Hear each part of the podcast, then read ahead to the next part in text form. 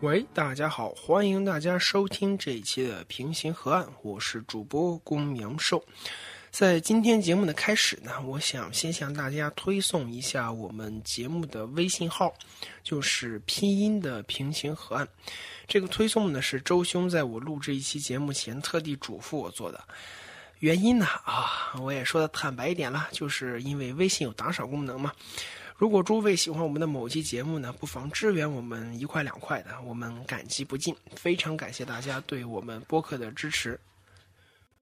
我们上一期的节目呢，可以说有些特别，它是主播周兄在做奶农倒奶这这个社会经济学调查时候呢，所获得的第一手采访资料。他把这些采访资料做了一些剪辑，还有混音，以及配上背景音乐，最后就把它做成了我们上一期奶农倒奶那一期。可以说那期节目更加偏向于实地采访这样的性质。这期新颖的节目让我觉得特别怎么说，特别的不错。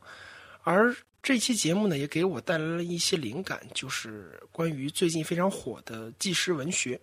因此，我想在这期节目里呢，与大家分享一下我个人对纪实文学的一些看法。这些看法呢，可能有一些主观，所以希望诸位听众听的时候啊，能尽量按耐住自己心中的那种反对的激情啊。那么，我们这期节目就这样开始吧。首先呢，是如果说到近几年的文学，无论是市场销量还是口碑，我觉得最抢眼的应该就是纪实文学这个门类。是先有2010年梁鸿根据自己的家乡写的《中国在梁庄》这本书火了一阵。而在二零一三年呢，柴静的《看见》出版了这本书，绝对算得上是一部现象级的著作。通过这本书的出版，纪实文学真正形成了一种巨大的舆论效应。上架不到一个月，销量就突破了一百万。而在二零一五年，白俄罗斯的阿列克谢耶维奇获得了诺贝尔文学奖，他成为了有史以来第一个凭借非虚构文学获得诺奖的作家。而从二零一四年开始呢，上海译文出版社就开始陆续出版了译文纪实系列，其中选的书都是国外已经小有名气的纪实作品。凭刚刚我说过的这些成果，我们完全可以说，这些年来纪实文学的水平水涨船高。而就在最近呢，阿列克谢耶维奇的另一部代表作《二手时间》也出版了中文版。这部记录后苏联时代的作品呢，不管是销量还是评论，都相当的不错。不过呢，我今天做的节目就是想对这样的佳绩唱一唱反调，不仅是对于其中的某一部或者某些作品，而是对纪实文学整个这种文学题材。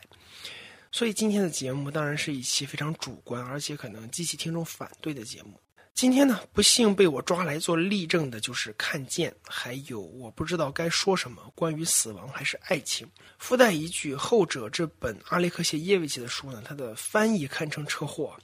原版的名字直译应该是来自切尔诺贝利的声音，或者切尔诺贝利之声。他不知道为什么就被弄成了眼下这个三流言情小说的名字。当然了，无论名字怎么起，纪实文学中最重要的部分还是它的纪实内容。他们都会通过强调作品是对真人真事的记录。看见呢是基于柴静对他十年记者生涯中做过的节目的回顾，而阿列克谢耶维奇的作品呢，其实是直接把采访的原文放进了书里。毫无疑问，这些东西都是真实的。但是，我想问的问题在于：我们会因为材料的原生态就更加的接近真相吗？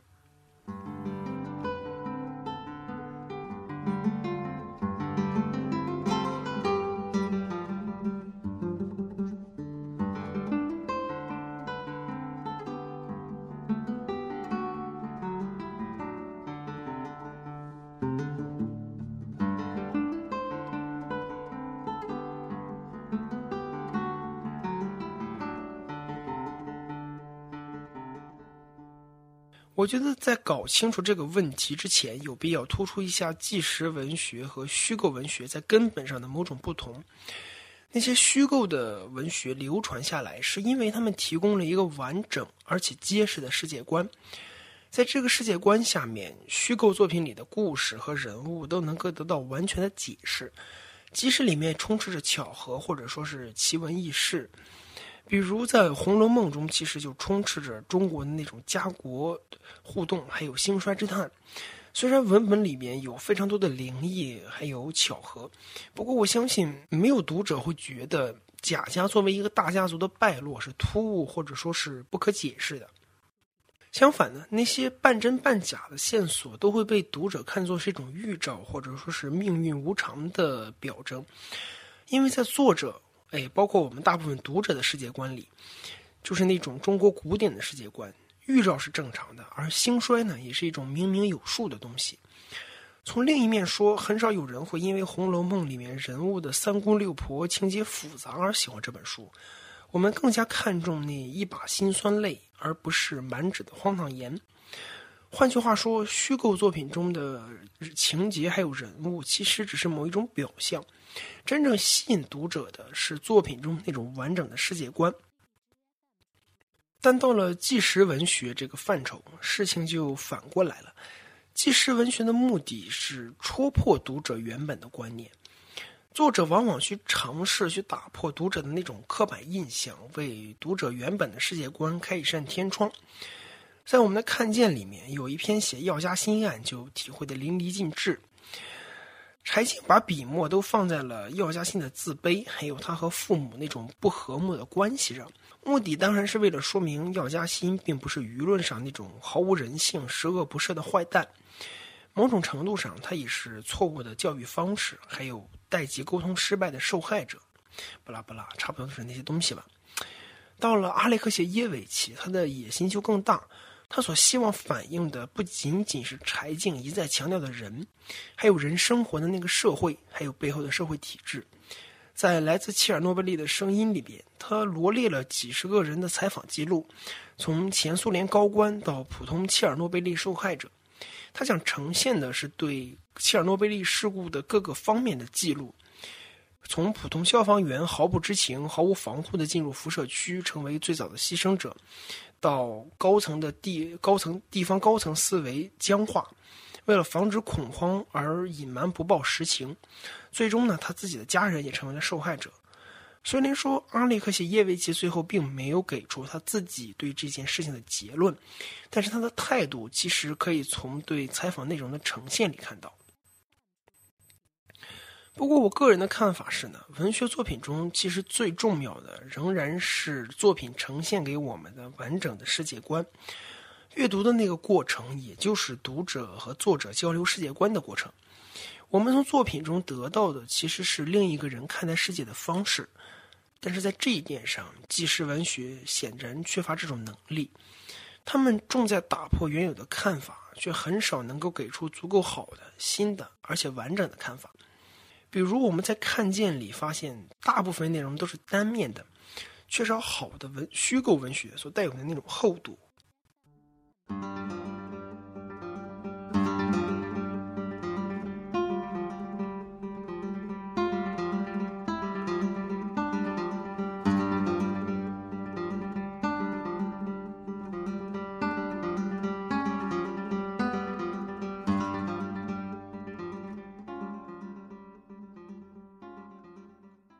柴静所表露的看法，其实也大多停留在了“真相自有万钧之力”。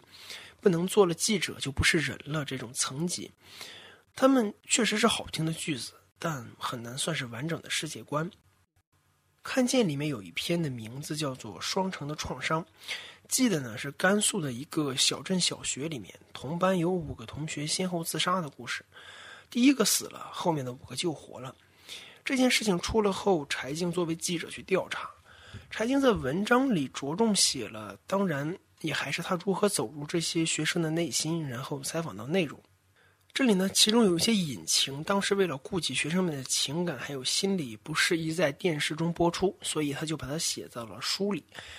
第一个自杀的女生呢，被化名苗苗。嗯，苗苗是班里品学兼优的好学生，成绩数一数二，听话乖巧，长得漂亮，是那种每个人小学、初中呢都总会遇到上的好班长或者好学习委员。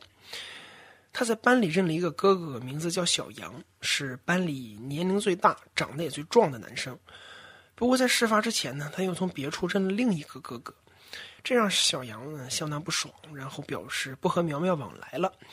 苗苗很后悔，又想和这个前哥哥和好，他前哥哥不干。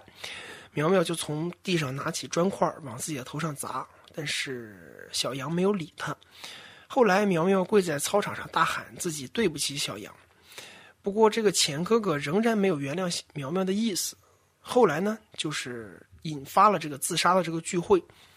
在这个聚会上呢，有一个喜欢苗苗的男孩呢要抱苗苗，但是呢这个小女孩不愿意，小杨就对苗苗说让她抱，然后呢这个姐们就从了，再然后他们就被人看到了，后来就有流言传出来，当然不止于此，在这个后来引发了自杀的聚会上呢，另一个成绩好、听话又漂亮的女生还向小杨表白了，小杨，哎这么听真是人生赢家啊，我从来没经历过这种好事儿。不过呢，除此之外，还有一些类似的事情。在聚会之后，苗苗的身心受到了极大的摧残，之后又被另一个男生欺负，最终导致了他的服毒自杀。复读前呢，他还找小杨要了一张照片，不忘说谢谢你实现了我的最后一个愿望。在他之后，就他复读之后呢，就引发了另外四个人的复读，不过后面的四个人都抢救成功了。总的听起来，刚才我说的这个故事呢，其实是一个狗血的悲剧，里面充斥的是青春期的情感纠葛。当然，这个情感纠葛在这个班里是出奇的纠葛。嗯，怎么说呢？可以说导致这个悲剧的一方面是情感纠葛，另一方面是家长还有老师的心理知识的相应缺乏。但是，把这个故事放到我们说的纪实的这个背景下来看，会发现。这个悲剧给柴静的写作带来了巨大的障碍。在文章中，柴静已经说，出于保护孩子隐私的政治正确，这些狗血的幕后没有放入电视节目里。但是在文章里面，这些东西显然也没有得到足够的呈现。事件中被采访的每个孩子都没有表达他们的感受还有看法。首先是仅仅依靠采访得到的事实，无法复原这样一个复杂的故事。再者是，这个故事已经进入到了每个读者还有观众最主观的领域，是那种情感，而且是不合时宜的复杂的情感。我们会发现，在刚才这样的讲述里面，作者的主观其实是必要的，因为只有依靠作者的推测还有同理心，才能真正把这个故事给串起来。作者提供的视角在这个故事里面本身就是故事的一部分。所谓的纪实在这里很难施展开，因为纪实擅长的是提供证据，还有反映问题。但是在情感这样完全因人而异的领域，没有作者提供的框架观念，单纯的事实是无法孤立存在的。柴静在自己的文章里说：“对人的认识有多深，呈现才有多深。”然而，对人的认识是最主观的东西，这也是纪实文学本身不会提供的东西。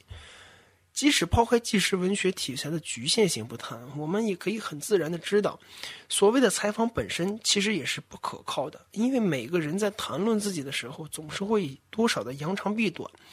如果出了事，每个人都希望把自己打扮成受害者。比如在这个故事里面的小陈，就是那个在聚会上对人影小杨表白的小女孩。对她的采访可能会采到真实的东西吗？当然不会。不出意外，她连自己的父母也不会告诉。自然，在柴静去采访的时候，她打电话给了市委宣传部，然后呢，把采访组给赶走了。而到了阿列克谢耶维奇那里，这个问题可以说是更加严重，完全让他的作品变成了一种片面观点的大合集。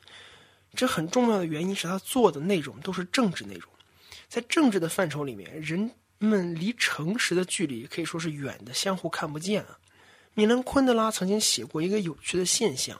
在东欧剧变之后，他回到了捷克，发现每一个人都在谈论失去的二十年。这当然是指从布拉格之春到东欧剧变之间的二十年。每个人都在这么说，好像那是无比痛苦、灰暗的二十年。国家被苏联人强占，时间被苏联人偷走。然而，昆德拉其实知道，绝大多数这么说的人在那二十年里过的日子还是不错的。虽然他们的言论不自由，生活水平也不如西欧。但他们到底还是过着有房有车有假期的日子，他们照样会去商店，会看电视，也在生老病死。但是在政治巨变的大背景下，每一个人都被影响，都成了变色龙，都在谈论失去的二十年。可以想见，阿列克谢耶维奇去采访的这么一批人，会得到多少真相，又会得到多少的临场发挥。刚刚我说了这么多，不外乎是希望说明。纪实文学所记录的最多是证据，还有事件，它们本身并不能呈现人这种东西本身。人是事件的必要部分，但是仅用旁观的记录是无法呈现一个人的。纪实文学可以算作信息时代媒体新闻的一种升级版，是信息爆炸里面最优质的那一部分。它们满足了我们对新鲜信息、新鲜奇闻的好奇，它们足够详实有料，但其实也仅此而已。其实最后让社会沉淀文化底色的，仍旧是那些更虚构、更主观的东西，比如巴尔扎克的巴黎，还有福克纳的密西西比。在这期节目的最后呢，我非常希望引用《看见》里的一句话，这句话是苏联作家艾伦堡说的：“石头就在那儿，我不仅要让人看见它。”还要让人感觉到它，我相信这才是文学最重要的力量。